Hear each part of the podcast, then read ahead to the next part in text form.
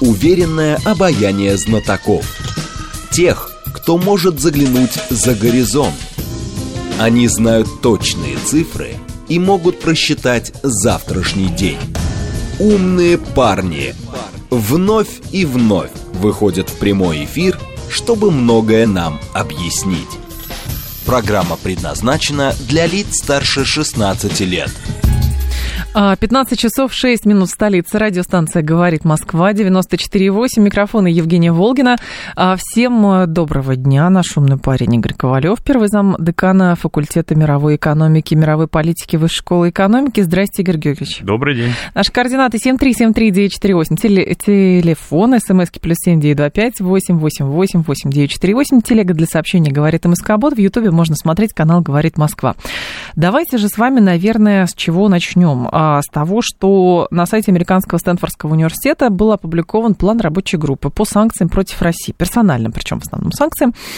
А, среди прочих архитекторов, как говорят, санкций числятся а, бывшие российские экономисты Сергей Гуриев, Сергей Алексашенко, инагенты признаны, а, бывший посол США в России Майкл Макфол, еще какие-то эксперты.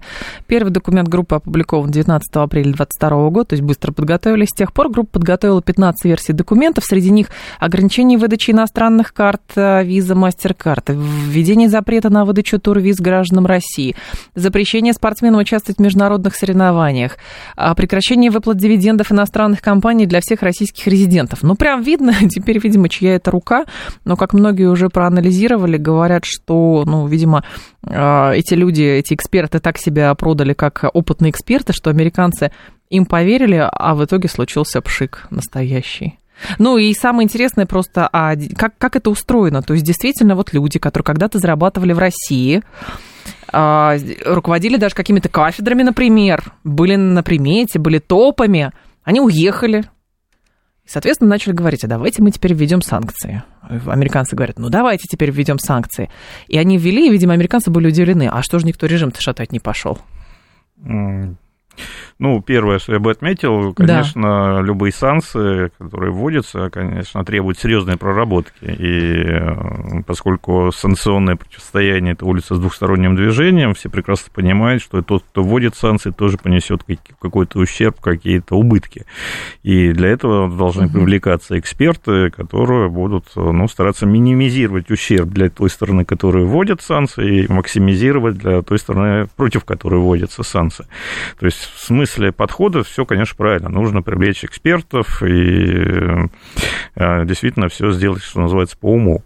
Но, с другой стороны, есть одна проблемка небольшая, да. и вот список этих экспертов как раз показывает, что на самом деле проблема большая. Больших и крупных специалистов по современной России, даже в Стэнфорде нет, если привлекают уехавших, да. да, сбежавших. Ну, во-первых, у них уже была определенная запрограммированность, даже когда они были здесь, а тем более, когда они уехали и потеряли какую-то реальную связь э, с действительностью, которая в России, то в общем-то, эффективность такой экспертизы, мне думается, резко снижается. Вот так, то же самое касается и бывшего посла Макфола. в России.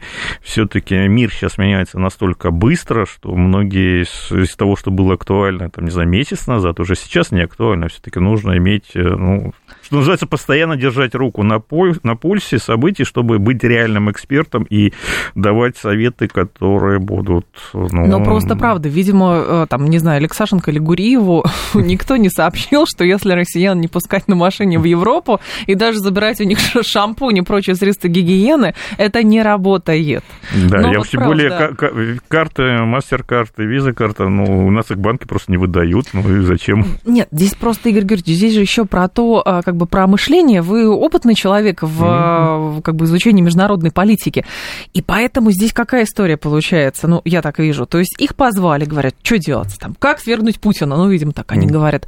Если мы сейчас запретим въезжать в Европу на машине, отми, а, карточки, заблокируем возможность там оплачивать счета, получать дивиденды, обслуживать недвижимость и так далее, то тогда точно все пойдут шатать ровно. Они же думали про себя. То есть они да. про эти санкции говорят ровно то, чтобы их, например, ущемило бы, оскорбило бы и так далее. То да. есть не понимают реалии Российской не Федерации. Не понимают реалии, да, что для, для большинства россиян, да, ну, конечно, для всех важна материальная составляющая, кто же с этим спорит, но а, для большинства россиян важна и нематериальная составляющая, да, то есть умом Россию не понять, ну, да, как да. известно, поэтому, ну да, конечно, неприятные санкции, да, ну, не, неудобно летать в Европу через э, Стамбул. Ну, что делать? Ну, летаем же. Но ну, То есть мы, летает, мы, мы, да, мы все, все, равно, все равно на, на, находится любой выход из даже самой сложной ситуации. А уж то, что вот, э, не знаю, за возможность иметь карточку MasterCard или еще что-то продаст россиянам все остальное, ну, это наивно. Пойдет, пойдет да, и, режим. Да, и пойдет да, шатать режим, уж точно не пойдет. Ну, то есть самое удивительное, что когда-то этих людей даже внутри России России считали, искренне считали, причем очень мудрыми, к ним прислушивались, они тоже входили в какие-то экспертные советы и так далее. И в этом отношении видите ли вы, а, ну, наметившуюся, например, какую-то тенденцию даже в международной политике или с точки зрения понимания России, что как бы вот происходит какой-то слом. Ну, то есть а, вот эти люди в том числе встраивались в прежнюю парадигму, по инерции сейчас что-то продолжается, но по сути все равно новая система мышления обстоятельства заставляют, чтобы а, эта система менялась? Да, безусловно, я уже об этом сказал, что меняется все, меняется не только реалия за окном, да, а, смена, да. Сезон, смена сезона или какие-то перемены в экономике, меняется мышление, да, то есть э, и формирующаяся новая система международных отношений, и специальная военная операция, и какие-то новые политические реалии, они, безусловно, воздействуют на все остальное, это такая комплексная угу. штука, и, конечно, экспертиза и аналитика тоже должны приспосабливаться под эти реалии, на что-то смотреть по-другому. Здесь вообще не должно быть штампов. Здесь, ну вот, не знаю, я во всяком случае своих студентов пытаюсь так учить, что вы вот э, задумываетесь над тем, чтобы прочитать, не воспринимайте все буквально на веру. Потому что многие штампы, к которым мы привыкли, э, там, не знаю, из школьных учебников, угу. да, там, не знаю, о том, что метрополия там грабят и используют в своих интересах колонии, вот, да, в это вот все данность и так далее. Я говорю, а сколько они вкладывают в эти колонии? Чтобы их потом грабить. Чтобы их потом грабить, их сначала нужно развить. Нужно чего-то создать, построить шахту, где вы будете добывать полезные ископаемые, построить дорогу, э, которая подвезет этот ресурс к порту, погрузить и так далее. Это вложение, это инвестиции. Здесь не все так однозначно, как и так масса других вопросов, которые, к сожалению, да, вот наши студенты черпают из учебников, особо не задумываясь. Ну, раз написано в учебнике, значит, так оно и есть. Они всегда так. А надо, значит, новые учебники писать? Надо, но все устаревает быстро. Учебники, да, да учебники, Серьезно? к сожалению, долго издаются и так далее. Надо все-таки, на мой взгляд, самое главное, научить думать. Не просто все воспринимать на меру, а задумываться, анализировать, сравнивать с чем-то другим. Не один источник информации, а несколько. Даже если это вполне заслуживающий, казалось бы, доверие, да, какой-то, там, не знаю, документ официального органа, да, Государственной Думы. Но все равно надо посмотреть какие-то альтернативные документы. А может, там, начинают студенты... А может, там по-другому что-то написано, а Это может, как-то сопоставить про надо. говорите, Игорь ну... Георгиевич, про факт-чекинг. У нас запрещены иностранные слова Ну, хорошо, проверка фактов, проверка фактов. Но хорошо, тогда другой момент. А я правильно понимаю, что есть определенная проблема в, ну, либо в достижениях как бы поставленных целей во внешней политике, как с нашей стороны, так и с, с стороны американцев, потому что есть определенная инерция и штамповка восприятия, кто есть кто. Вот у американцев так было тоже. Со времен Советского Союза а, как-то ни, ничего не поменялось. Может даже факультеты русистики убрали. И с нашей стороны тоже самое. Злобные англосаксы, соответственно, американцы, которые хотят только завоевать рынки и, и больше ничего. Но нам что-то нужно найти такое, чтобы они нас и в объятиях не душили, но при этом мы ядерными ракетами не грозились. Да, я согласен, что это проблема с обеих сторон. И у нас э, Нельзя сказать, что очень большое количество специалистов по тем же Соединенным Штатам и так далее. Хотя мы в меньшей степени а, пострадали, потому что американцы-то как да. решили? Мы выиграли холодную войну, мы победили, зачем нам действительно изучать Россию? Мы же победители, будем делать, что хотим. А для нас американцы все равно остались как а, и вероятный противник, или, возможно, партнер, но уже дальше вот каждый по-разному изучал Соединенные Штаты. у нас присутствует. Да, вот. Но у нас я сейчас вижу другую проблему, что, ага, значит, Запад нам теперь недружественный, Они плохие, давайте с Западом дело не, не будем иметь, все повернем на восток, да, и будем и дружить. Задружимся. Да, и будем дружить с Китаем и другими восточными странами, а Запад, Европа нам не интересно. Это тоже неправильный подход. И, и наших противников надо знать, да, врага надо знать в лицо, и тоже надо изучать. Поэтому вот здесь, мне кажется, нужно не забывать это. А у нас э, есть представление о том, что мы сейчас задружимся с глобальным югом и с Востоком на почве антиамериканизма. Мне кажется, это заблуждение. Конечно, заблуждение. У глобального юга и у китайцев свои интересы, у яр свои интересы. И это не столько дружба, и, кстати, и президент об этом говорит, мы не создаем каких-то союзов и блоков.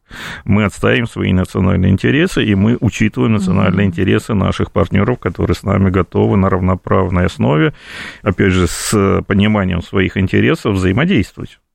Здесь подход, мне кажется, очень правильный.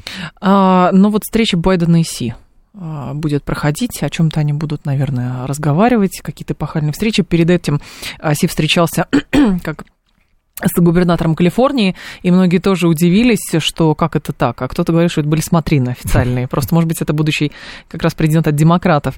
Но по факту, про что, с вашей точки зрения, будет эта встреча, и самое главное, в контексте недавних переговоров Путина и Си, как это воспринимать? Ну, Китай и Соединенные Штаты – это, безусловно, два важных центра силы, причем в широком смысле этого слова, не только военной, не только политической, mm-hmm. но и экономической. У Китая с Соединенными Штатами колоссальный торговый оборот, и несмотря на все торговые войны последних э, лет взаимозависимость, э, я вот хочу подчеркнуть именно это слово, взаимозависимость и США от Китая, и Китай от США достаточно велика, просто так оборвать эти связи они не могут.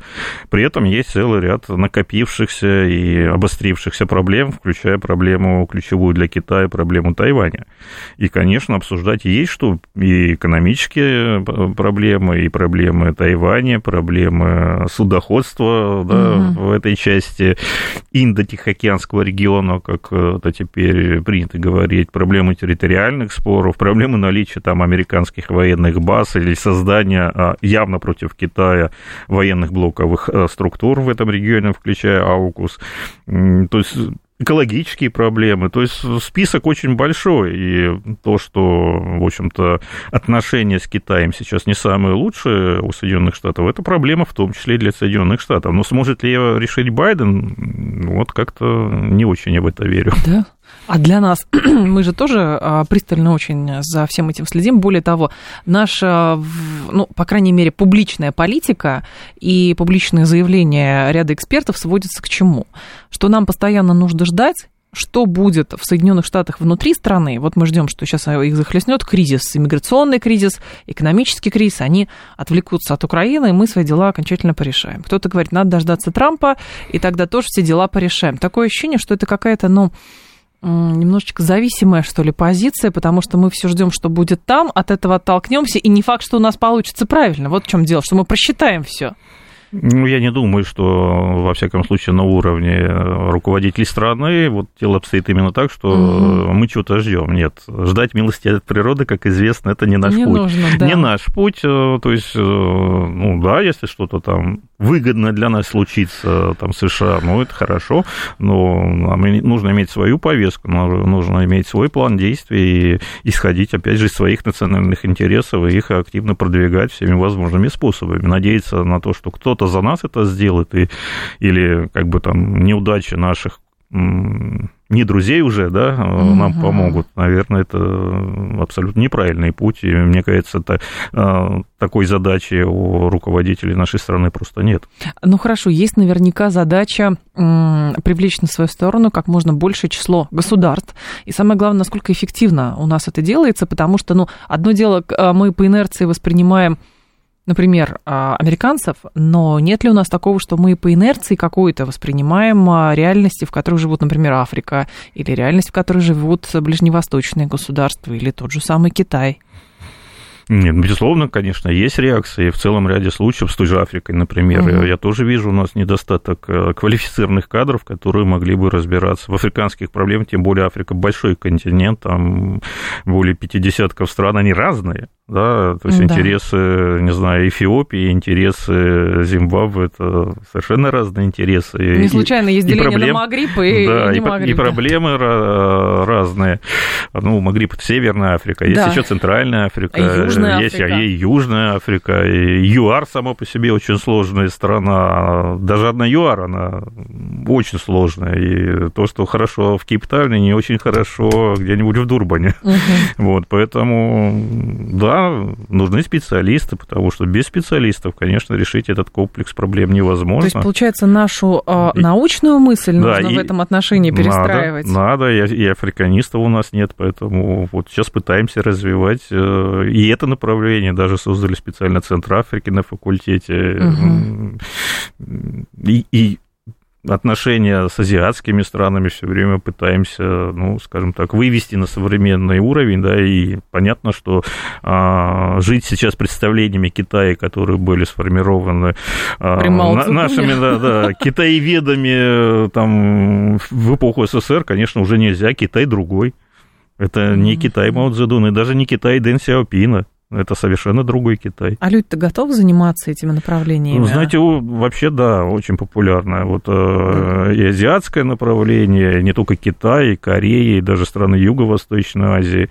Вот, и сейчас и Африкой многие студенты, да, начинают интересоваться. Потому что я, как раз у нас был диалог с там, заслуженными в прошлом дипломатами, и они говорят, есть большая проблема, когда студентов, офу, студентов, простите, дипломатов начали массово аппараты дипломатические высылать из стран Европы сейчас, mm-hmm. возник серьезный кризис, потому что те, кто хочет там идти в университете и заниматься европейской политикой, их очень много, потому что ну, я же буду работать во Франции. Mm-hmm. Я же там буду работать где-нибудь в Португалии или в Испании, например. А, а теперь все, а теперь надо работать в Казахстане, ну, нужно mm-hmm. работать в Эфиопии и нужно работать где-нибудь, не знаю, в Лаосе. Это... А это совсем другое. Это вот как раз инерция мышления, потому да? что, да, ведь, э, извините, мало кто знает, Эфиопия самая быстро растущая экономика. Эфиопские авиалинии самые лучшие авиалинии в мире. Да, говорят, они такой хаб там построили, вот, что мама не Понимаете, просто. мы многие не знаем, многое не знаем. И это вот, конечно, инерция. Конечно, дипломаты старой школы, ну как это, Европа, культура, высокая кухня, еще, а там какая-то якобы Африка. дыра. Нет, и Индия уже другая. Угу. Да, никто не говорит, что там, не знаю, победили бедность или там нет там где-то преступности в какой-нибудь Бразилии. Это все есть, но страны быстро меняются, они стремительно меняются. А то во Франции нет преступности, и, конечно. И во Франции есть преступность, да. И вот я еще раз скажу, да, во всяком случае, среди наших студентов большую популярность. В этом году, например, раз на совместную программу, причем платная, англоязычная совместная программа с, с Корейским университетом Кёнхи, угу. самый высокий набор мы ограничивали набор на платную программу. Просто нам студентов столько некуда девать, больше 200 человек. Ого, ничего себе. Но у нас, кстати, в эфире был летом посол ЮАР и он сказал очень любопытный тезис, когда мы обсуждали двусторонние отношения в контексте еще саммита БРИКСа и так далее. Он говорит, что а, у нас, конечно, тоже благодаря еще советским связям есть понимание России, что Россия хочет и так далее. Он говорит, и у нас там дружественные отношения, говорит, но есть проблема, что нет ли такого, что в России взяли паузу в отношениях с Европой и Штатами, и поэтому, ну вот куда деваться? Ну давайте там с африканцами побеседуем, давайте с китайцами побеседуем. А если у вас все наладится, а будете ли вы на нас обращать внимание? Ну, мне кажется, что здесь, э, с одной стороны, вроде как бы вполне такие логичные опасения, а с другой стороны, меня, например, гораздо больше другое волнует, чтобы не произошло так, как произошло после развала Советского Союза, когда мы уже налажены отношения со многими а, странами Африки, и той же Кубы, и с тем же Вьетнамом, сами бросили, сами ушли. А теперь с трудом туда возвращаемся. Понятно, что не было ресурсов, угу. понятно, что были сложности, но здесь вот опять же нужно понимать, что завоевать какой-то рынок, завоевать какую-то страну, в хорошем смысле этого слова, да, не, не физически завоевать, да, да, а заслужить доверие, заслужить нормальные отношения, э, это важно, но это только полдела, их нужно все время удерживать, потому что потерять легко, а потом восстановить бывает э, гораздо сложнее. Опять же, потому что все меняется. Но вот слушатель говорит, это как в юриспруденции борьба умов. Здесь, а, значит, оперируем знания учебниками экономики, а побеждаем гибкость частной инициативы субъекта экономической деятельности России. Ну, не знаю, экономика мира тоже, она сегментируется, она меняется, в конце концов. Другое дело, а что нам надо? Вот а, как бы с точки зрения а, роли России в мировой экономике и с точки зрения роли России в мировой политике. Потому что вот мы провозгласили многополярность. И нам же ее и строить. Это, знаете, из серии там, так, мне нужен взрослый, чтобы что-то решить. А, я же взрослый. Ну вот, вот, из этой же серии, правда. Мне же самому решать, мне никто не расскажет, как правильно. Да, естественно, и поэтому здесь и важно, кстати, и не только государство, но и в том числе и частная инициатива. Это не надо думать, что частная инициатива сама все решит. Чтобы она решила, а, ее тоже нужно обучить этому, потому что как вести бизнес в Китае, это отдельное искусство, как вести бизнес в исламских странах, это другое абсолютно искусство, да, а, да есть же отдельное понятие исламский банкинг. Исламские да, банки да, работают да. не так, как обычные банки, и это все нужно знать, нужно знать, как вести переговоры, какие жесты можно использовать, использовать, какие жесты нельзя использовать. Э, это отдельная наука, это все сложно. Ну, я абсолютно с вами согласен, да, кроме нас, э, да, мы будем это строить, потому что это наша цель. Следование до конца правилам а, прежним, в смысле там, сохранение функционала Организации Объединенных Наций или сохранение каких-то договоров. Вот мы это делаем для истории, мы объясняем важность сохранить договоренность, потому что многие ваши коллеги говорят, послушайте, никакие договоренности уже не работают. Не работают. Посмотрите, как оперирует сейчас а, Израиль в секторе Газа, а, и никто никаких санкций не вводит, никто ничего, ну, есть призывы какие-то, там, Эрдоган грозится чем-то, а ничего не работает, ничего. Ну, просто потому что вот Израиль может так, он так и делает. А мы говорим, ну, подождите, так нельзя, ну, надо вот здесь. Но все равно Российская Федерация в а, представлении европейцев и американцев при помощи их пиара будет самой страшной страной на планете Земля. Я абсолютно согласен, что та старая система международного права не работает, и, в общем по понятной причине в этой системе нет, э, скажем так, э, высшего надзирателя, который будет наказывать за несоблюдение тех... То есть, что такое право? Да, оно работает тогда, когда есть наказание за несоблюдение той или иной нормы. Так это же американцы, которые трансгранич... трансграничным сделали собственное право. Вот, ну, еще раз, если говорить про международное право, да. тоже ООН, да, ну вот если кто-то, ну, бомбили американцы э, Сербия, Югославию, да. да, в нарушении всех существующих международных прав, кто-то наказал? Нет, не наказал, поэтому это да. Но, с другой стороны, вы говорите, почему мы соблюдаем, то, что не работает, давайте плюнем. Нет, я не говорю стирать ни в коем случае, стирать все с лица земли, нет, я про отношения, не... потому что есть у нас ощущение, что как раз мы, следуя вот этому, пытаемся сохранить остатки, нет. потом это все видоизменить. Мы пытаемся а, построить новое, но при этом, чтобы строить новое, мы должны иметь на это моральное право.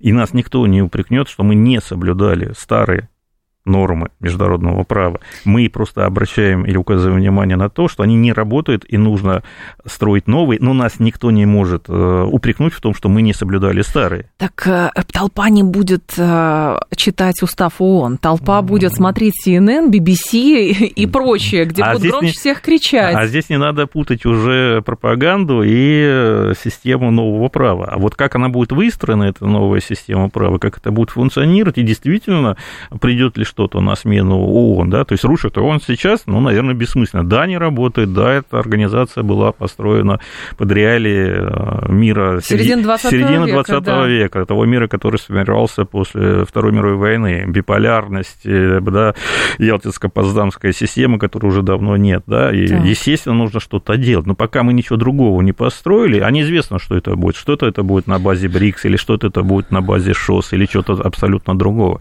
Да, то есть, ну, не стоит, угу. наверное, ломать дом, если ты не построил новый. Это да. Игорь Ковалев с нами, первый зампре, э, зам, э, заместитель декана факультета мировой экономики, мировой политики Высшей школы экономики, заместитель председателя факультета, хотел назвать, если так можно. Это программа «Умные парни». После информационного выпуска продолжим. Ваше сообщение вижу. Телега говорит и Москобот. А смотреть можно в YouTube-канале «Говорит Москва». Стрим там продолжается, поэтому, пожалуйста, подключайтесь. И ваши звонки тоже приму. 7373-948, а, телефон прямого эфира. Уверенное обаяние знатоков. Тех, кто может заглянуть за горизонт. Они знают точные цифры и могут просчитать завтрашний день. Умные парни. 15.35 столица, программа «Умные парни». У микрофона Евгения Волгина. Мы продолжаем. Игорь Ковалев, наш умный парень, первый зам а, декана факультета мировой экономики, мировой политики Высшей школы экономики. А, слушатель говорит, нас уже упрекнули, новой международной системы нет и пока не видно. Так она рушится начала недавно совсем, а процесс ее создания, но он тоже не за а, период с 45 по 46 была создана эта система-то долго ее создавали, ну, Конечно, правильно? Все, быстро ничего не появляется. Быстро не появляется. Быстро только кошки родятся. Вот. Премьер-министр Великобритании, кстати, Риши Сунок провел самые существенные перестановки в своем кабинете министров за все время пребывания на своем посту. А у нас принято следить за том, что у британцев происходит. И самое интересное, что там Ладно, уволили министра внутренних дел, но назначили главу МИДа Джеймса Дэвида, простите, Кэмерон, Джеймс Кэмерон, это режиссер, Дэвида Кэмерона назначили. И, конечно, говорят, что все-таки решили британцы тяжелую артиллерию свою а, вытащить, потому что, видимо, в мире что-то происходит, а он самый опытный. Так? Ну, на мой взгляд, не совсем так.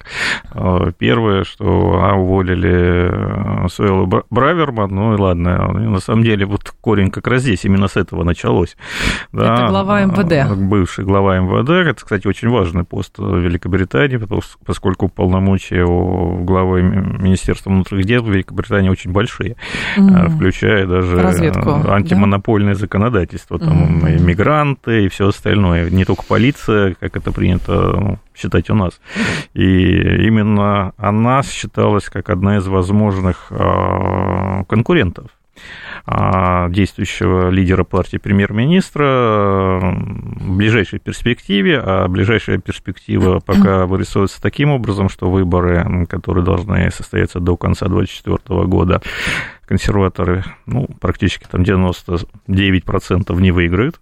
Угу. И, соответственно, обычно это заканчивается отставкой действующего лидера и избранием нового. И в этом смысле, в общем-то, мне кажется, Риши Сунок сейчас просто убирал возможного конкурента, воспользовавшись первым, первым удоб, удобным случаем, да, там, не очень корректным высказыванием по поводу действий полиции на митингах произраильских и пропалестинских, обвинили в двойных стандартах и, в общем, так отодвинули. Да, то есть это такие внутренние разборки э, внутри самой консервативной партии.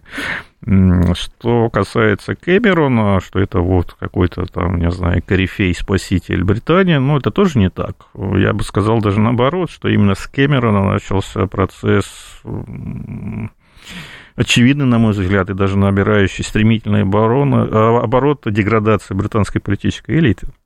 Ведь именно Кэмерон ввел Британию в самый длинный и самый опасный политический кризис э, за последние сто лет, я имею в виду Брексит. Угу. Именно он своими э, непродуманными авантюрными действиями, э, сам не желая выходить из Евросоюза, он был за то, чтобы Британия осталась. Но в итоге то, что он сделал, это привело к Брекзиту. Так. Вот. И следующий момент, э, погорев на Брекзите и уйдя в отставку, ну, вполне благородное дело, да, замечательно, хорошо. В 2016 году он ушел в отставку, причем он ушел в отставку не только как премьер-министр и лидер партии, он еще и депутатский мандат сдал. То есть он перестал быть членом парламента. И все это время занимался чем? Написанием мемуаров, лекции, лекции, читал, лекции задорого. денежку зарабатывал. Это все, конечно, хорошо. А теперь соскучился по политике, но, что ли? Или давайте что? не забывать, что любая профессия требует постоянного... Практики. Да, конечно. Идет деквалификация. И да, он разговаривал с Путиным, да, он разговаривал с другими деятелями, да, он как премьер-министр занимался в том числе и внешней политикой.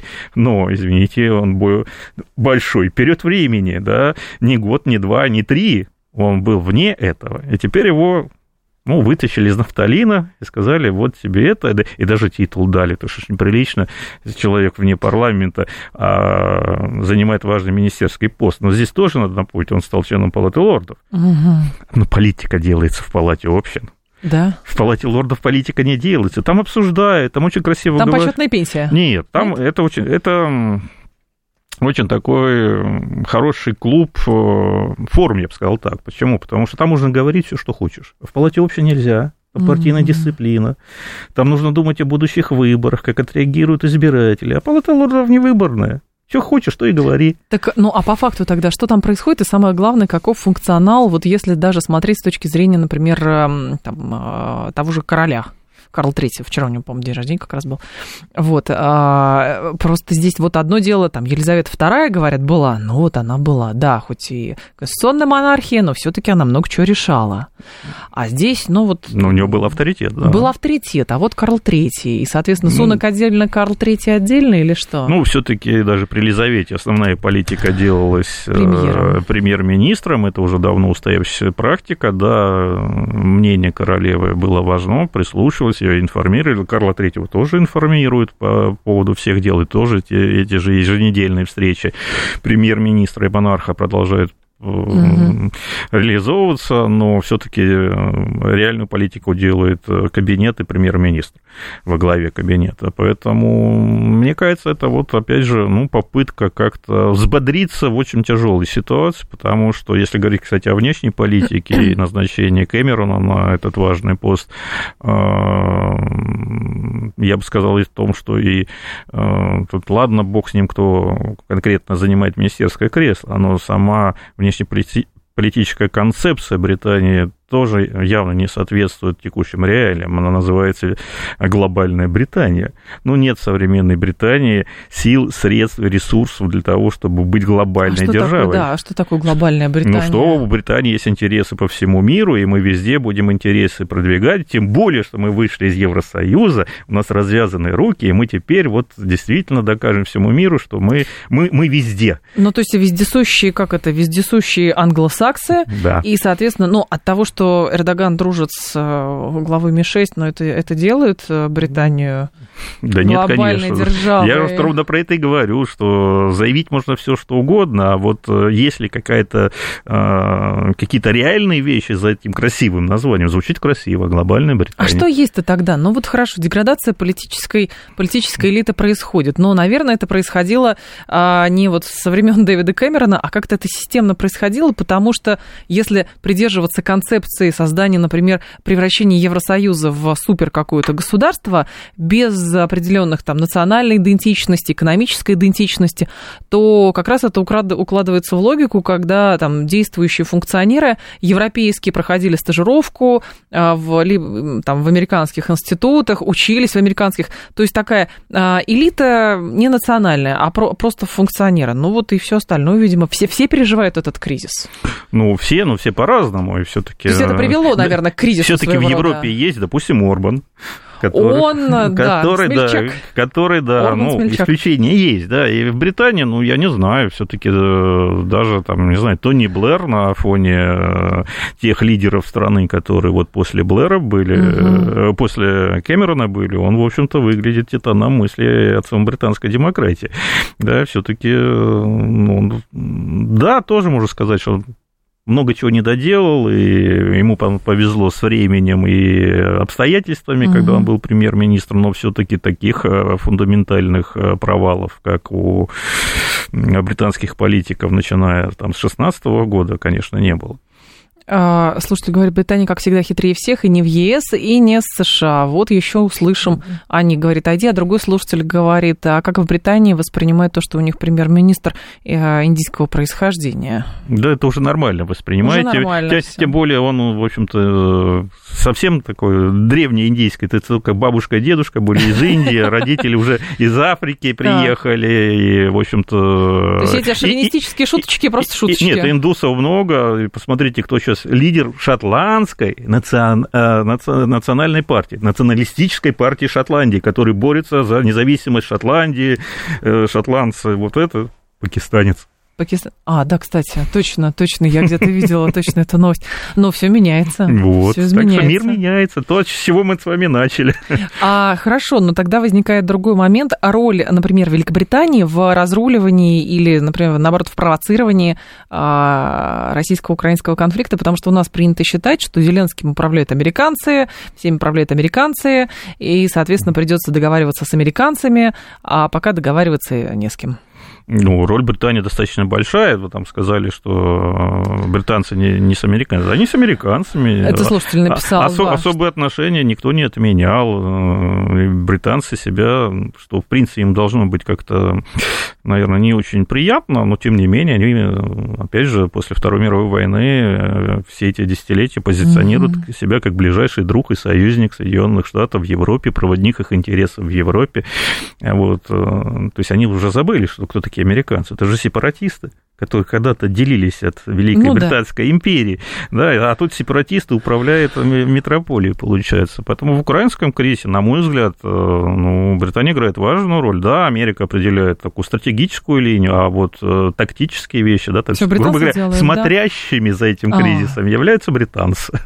Но... Ну, вместе с поляками там делится немножко функционал, но, в принципе, достаточно большую роль. И посмотри, кто первый поставил танки, западные танки, я имею в виду Британцы, британцы да, поставили. Челленджи британцы поставили. Так британцы, кстати, Кто еще... поставил, кто организует все эти морские диверсии? Британские ну, силы, да. британские спецназ. Мощная британ... И эти э, ракеты противокорабельные, это тоже британские. Так британцы, кстати, еще до начала специальной военной операции, года, наверное, с 19-го, как раз а, начали, заключили с Украиной, если не ошибаюсь, некий договор, согласно которому они как раз и обучали по натовскому стандарту а, украинских солдат, какой-то обмен опытом организовали и прочее. То есть, ну, очень удивляться. Плотно, у, британцев, у британцев на генетическом уровне, даже без всякого конфликта с Украиной, на генетическом политическом уровне Россия всегда для британцев враг.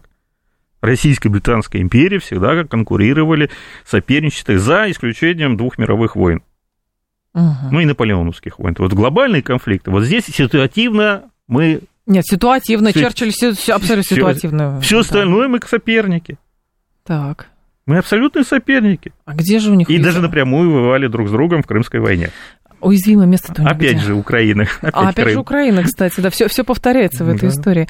А тут э, любопытное было заявление сделано, постоянно говорят про, в контексте российско-украинского конфликта, про то, а вот хорошо бы корейский сценарий, а вот хорошо бы еще какой-то, а вот давайте договоримся или не договоримся, а вот с э, контрнаступлением э, все провально, поэтому вот-вот русские начнут наступать, и поэтому надо что-то такое придумать, чтобы наступления никакого не было. Вот и кстати, дает интервью, говорит, что военный конфликт России и Украины может продлиться еще долго. Есть вероятность, что стороны не подпишут мирный договор, но при этом говорит, что такие случаи в истории, когда давние войны между государствами юридически так и не завершились, привел в пример Россию и Японию, которые после 1945 года не заключили мирное соглашение. Этой территориальной проблеме уже больше 70 лет, говорит глава а, главного разведуправления Украины.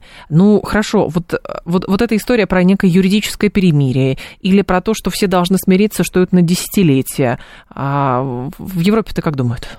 Я не знаю, как думают в Европе. Ну, интересно, просто вы же специалист по Европе. В Европе думают по-разному, есть разные точки зрения. Есть точка зрения, что Европа ошиблась, став э, вот так однозначно на сторону Украины и себе делает хуже, то ну, та же самая Венгрия, да, она не оказывает военной помощи Украине, да, и говорит, что, да, издержки гораздо большие. Если говорить о оппозиционных партиях в Европе, да, они а не о нынешних абсолютно деградирующих элитах. Там тоже есть, э, в общем-то, точки зрения, которые абсолютно не совпадают с таким общеевропейским, что мы будем поддерживать Украину столько, сколько потребуется, э, а Украина будет угу. воевать до последнего украинца, но уже практически довоевались, а дальше то, что... И то, что вот э, там, рассуждение Буданова, ну, он одну, но кардинально важную вещь, по-моему, упускает из вида. Этот конфликт начался не из-за территориальных проблем, и официальные цели, э, цели, э, цели специальной военной операции э, не к территориальным приобрет... да. приобретениям, да, цели какие? Денацификация, демилитаризация Украины.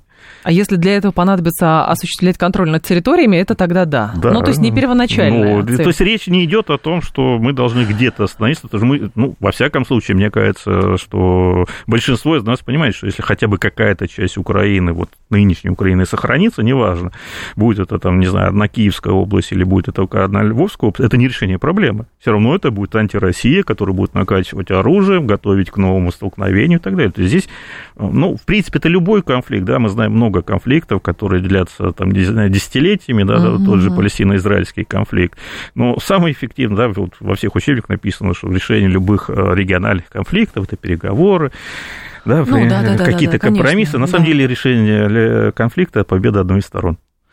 Это правда. А на этом основании можно заключать какие-то договоренности. Да, а тогда уже победитель продиктует, ну, собственно говоря, текст э, безоговорочной капитуляции. А что постоянно-то внедряют в сознание прокалийский сценарий-то, я так, не ну, понимаю. Ну, нужно же денежку осваивать. Это же все нужно еще... Департамент по, по, по рискам, Да, проплачивать поняла. надо, да, и военно-промышленный комплекс развивать. Сейчас он, все, что мы не слышим, да, ой, Рейнметалл сейчас построит заводы на Украине. Ну, вообще, это какой бизнесмен в здравом уме и рассудке построить завод на территории воюющей страны. А что же в секторе газа они не хотят ничего строить? А то можно ну, было, а почему нет? Поэтому здесь, опять же, нужно думать над э, тем, что мы слышим и что говорят даже политики. То есть половина того, что говорится, даже большая часть, 90%, это говорится э, не потому, что так будет и так есть, а это говорится для того, чтобы оправдать какие-то следующие действия. Угу. Выбивание бюджета, повышение расходов на оборону,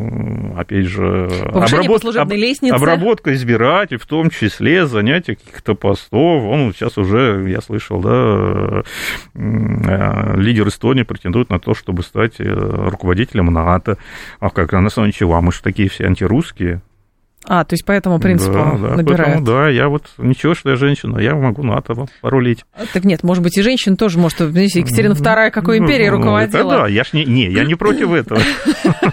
Нет, здесь вы говорите скорее про то, как, э, как это, деградация политической мысли происходит э, за счет того, что, как это, набирают с точки зрения политической ориентации, наверное, да, вот, а я главный русофоб, возьмите меня. Ну да, ну проблема в том, что сейчас все русофобы, там, друзей России, это большой выбор выбора выбрать не из кого, не из кого, они еще все не подготовлены. Так, если о Корее речь, там сейчас хотят сделать по правому берегу Днепра витрину, это будет абсурд, население стало за три года на Украине в два раза меньше, опять одни деньги, в общем-то. Так в том-то и дело, что э, а, эти конфликты сравнивать нельзя. Нельзя, есть, абсолютно нельзя, есть... разные. А почему, кстати, тогда, другой момент, Игорь Георгиевич, а почему попытка осознать или как бы просчитать какие-то варианты того, как решить ту или иную проблему, происходит через рационализацию прошлого опыта. Вот если мы, значит, повторим то будет так же. Но действующие лица другие. Черчилля нету, Сталина нету, а, там, значит, кто? Ну, совершенно другие люди. Ну, опять же, мы возвращаемся к тому, с чего начали, да, что нельзя, ну, во-первых, нельзя ничего повторить, так не бывает. Да, любое событие, оно уникально, и э, просто взять и скопировать какое-то уже решение, которое было когда-то, так же, как скопировать чужую экономику, скопировать, там, не знаю, чужую семью или еще что-то, это невозможно. Да, учить надо, да, э, анализировать надо, да, делать выводы для себя надо, но при этом надо понимать, что мы и не Корея, не южная, не северная, и Украина не Корея, не южная, не северная, что это особая история. Это и конфликт особый, это не идеологический конфликт, как был в Корее, коммунисты против антикоммунистов, да, и опять да, же влияние да, да, да. великих это, это совершенно разные истории. И, конечно, просто вот взять какую-то кальку и на основе этого, ага, вот там так было, давайте мы так сделаем, так не получится. Как вы думаете, вступит ли в конфликт Прибалтика и Финляндия, ведь эти страны продолжают вооружаться, говорит Синг, и идет ли речь действительно о том, что в европейцам внедряется мысль, что нужно будет потом коллективно бороться с Россией именно уже напрямую, а не в виде прокси на Украине? Ну, конечно, армии Финляндии или там Эстонии, это, наверное, самый... 300 человек военнослужащих в вооруженных силах Эстонии, между прочим, самые, самые сильные армии в мире, мы уже сильно испугались, но вообще-то, по-моему, с самого начала и до сих пор, кстати, кстати, и руководство НАТО, и все эти страны говорят, что не-не-не, мы воевать не будем. Да? Помогать будем, воевать не будем. Серьезно? Да. Ну, в общем-то, я думаю... Но то есть, у них же существует... если, это, если это, опять же, выйдет на стадию уже вот реально, это... мы и так, по сути дела, воюем с НАТО, да, то есть э, ну, это война с НАТО, но да. Да, личный состав украинский, вооружение уже все натовское, советского там практически уже ничего Нет, не осталось. офицеры там тоже есть, но просто они под видом наемников, ну, тоже, да, такие это, тоже есть. Да, но если это вот выйдет на уровень официальный, то это, это ядерная война, потому что во главе США... Так американцам не надо воевать с Россией? Еще ну, раз, ну, это все равно ядерная война. Тогда хорошо, а почему а, европейцев... там, а там уже никого не останется. А почему европейцев тогда пугают тем, что русские танки до Ла-Манша, вот ну, это вот все? Ну, это никто не собирается доходить до Ла-Манша. Да. Это, ну, опять же, это пугалки. Этим пугает, этим пугали еще, извините, сразу после окончания Второй мировой войны. И под это, кстати, НАТО создавалось. Что, ага, вот русские сейчас э, дойдут до Ла-Манша. 7373948, телефон прямого эфира, наденьте, пожалуйста, наушники, пара звонков примем. Здрасте, слушаем вас, алло. Добрый день. Добрый день, пожалуйста, да. Игорь Георгиевич, когда мы продвигаем свои национальные интересы, какие внешнеполитические ресурсы нам помогают в большей степени, и как, на ваш взгляд, решается во внешнеполитической сфере такой национальный интерес, как сбережение народа России, что прописано в концепции нашей внешней политики? Спасибо. Ну, я думаю, что внешне наши национальные интересы нужно продвигать всеми способами, которые возможны, и дипломатия, и торговля, и гуманитарное сотрудничество, сотрудничество в области, там, не знаю, науки, культуры, искусства и так далее, и так далее. Ну, а что, сбережение народа, точнее, даже не сбережение, наверное, задача стоит превращение народа. Это все-таки уже скорее внутренняя наша задача. Вот как-то при помощи э, зарубежных партнеров, наверное, вряд ли мы сможем ее решить. Что вы боретесь с русофобией, постоянно не понимаю. У нас в Германии, например, за антисемитизм просто сажают или дают такой штраф, что мало не покажется. Ну, я не очень понимаю, кого да. вы сейчас сажать в тюрьму, кого-то предлагаете а здесь? Вопрос в чем? Да, просто, ну, хорошо, у нас, э, у нас считается, что лидеры, например, прибалтийских государств, они русофобы. Ну, можно ордер, конечно, выдать на их арест за то, что они русофобы, но я просто не могу понять. Ну, это санкции у нас вводятся. Санкции-то да, у нас кстати, вводятся. против Кэмерона. Кэмерон не въездной в Россию. Да? Да. А что же? На него наложили санкции Ах. за антироссийскую политику. Но, с другой стороны, если уж понадобится встретиться, ну, найдут варианты. Ну, может, как-то смягчат. Помилует, президент помилует. Помилует, да. Вытащат из санкционного списка. Слушаем вас. Здравствуйте, алло, пожалуйста. Алло. Эу. Не хотите говорить, не очень понимаю.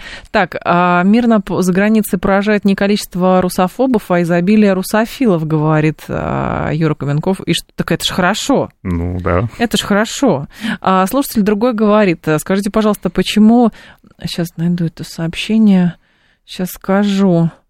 А, так, никакой Кореи невозможно, потому что диспозиции другие у всех, а, говорит наш слушатель. И, соответственно, британцы просто не хотели выхватывать сами а, в одно лицо, поэтому а, из Евросоюза и вышли. А, вот, нашла сообщение. С вашей точки зрения, какова судьба Европейского Союза? Не получится ли так, что сейчас деградация экономики а, приведет к сегментированию постепенно этого проекта?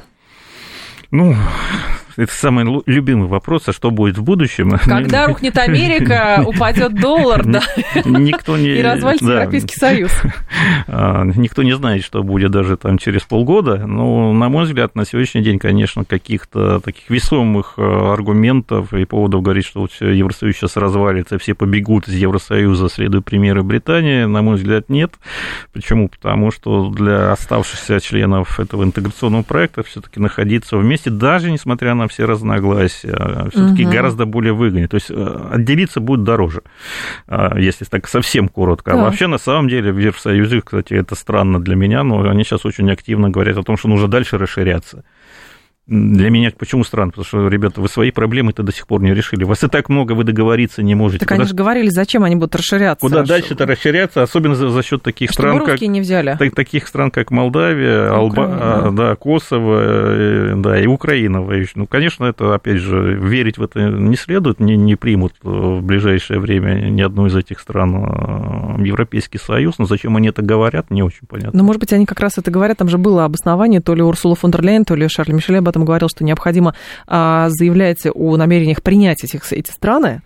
Э, по срокам никто ничего не говорит. Ну, там, к 30-му году что-то, якобы, и то все забудут к 30-му году уже.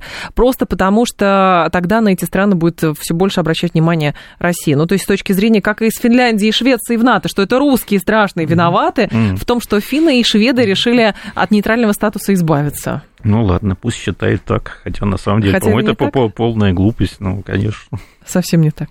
А с нами был Игорь Ковалев, первый зам декана факультета мировой экономики, мировой политики Высшей школы экономики. Игорь Георгиевич, спасибо. Пожалуйста. Ждем вас снова. Спасибо Далее вам. у нас а, информационный выпуск. После новостей будет а, Юрий Буткин. Я с вами прощаюсь до завтра. В «Револьвере» встретимся в 10.03. Всем хорошего вечера.